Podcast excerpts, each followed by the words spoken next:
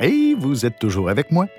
On se retrouve en principe au coin Saint-Viateur et Saint-Laurent, côté sud, face au bar Waverly, et dos à ce qui a été durant plusieurs années le fameux café Kajibi, qui a dû déménager en 2018 à cause de la spéculation foncière et du nouveau propriétaire qui en a doublé le loyer. Ben ouais, c'est, c'est ce qu'on appelle l'embourgeoisement d'un quartier. Le scénario est à peu près toujours le même. Hein? Des artistes et des designers s'installent dans un ancien quartier industriel parce que les loyers sont pas chers. Ça amène la création de petits commerces et de cafés sympathiques. Le quartier devient en mode et puis là, pow! commence la spéculation foncière. Les loyers augmentent, les artistes et les créateurs doivent s'expatrier et les petits commerces sont de plus en plus coincés. Et on sait que c'est un des enjeux du quartier Myland ces dernières années.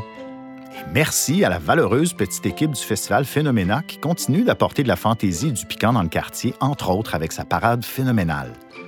D'ailleurs, juste en face, dans la vitrine de Pizza Saint-Viateur, on peut voir un cadre de Lucie Bazot qui a pour joli titre L'étoile de Pékin. Pourquoi? Mystère. Parlant de mystère, le bar Waverly était autrefois un lieu mystérieux et très fréquenté qu'on a appelé le bordel de la police.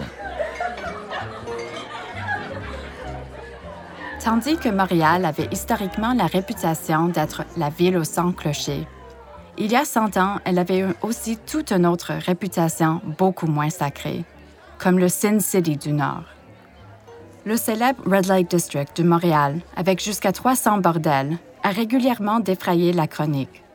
Ces maisons du débauche exerçaient leurs activités au grand jour, souvent grâce à la protection de la police et de certains élus municipaux. Les enquêtes sur la moralité publique furent nombreuses à dénoncer cette situation. Tandis que la majorité des activités se concentraient dans le secteur Saint-Laurent-Sainte-Catherine, au grand malheur des résidents et surtout des autorités cléricales locales, le mal ne se limitait plus au red light, mais a même atteint une paroisse canadienne-française modèle, celle de Saint-Enfant-Jésus du Maryland. Celui qui a sonné l'alarme, c'est le curé de la paroisse, l'abbé Philippe Perrier. Il fonde une Ligue des mœurs pour lutter contre le fléau de la prostitution dans Maryland.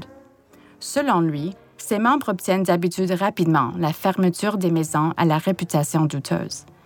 Mais deux bordels ont toutefois résisté à ces efforts particulièrement celui qui se trouve au coin de Saint-Laurent et Saint-Viateur, l'emplacement de l'actuel Bar Waverly, le bordel appartenant à Madame Rose David. Malgré une campagne de deux ans, des lettres répétées au chef de police et au président du comité exécutif de la ville, rien n'est fait.